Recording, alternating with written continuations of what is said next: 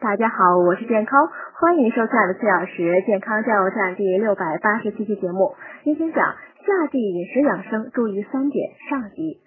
中医理论认为，从夏至这天起呢，天气开始酷热而真闷，出汗多而耗尽伤液，因此夏季对于补养津液，不但能安度盛夏，对防病健身、延年益寿呢也大有好处。因此呢，夏季饮食养生应注意三点。第一点，保证盐分，拒绝冰冷。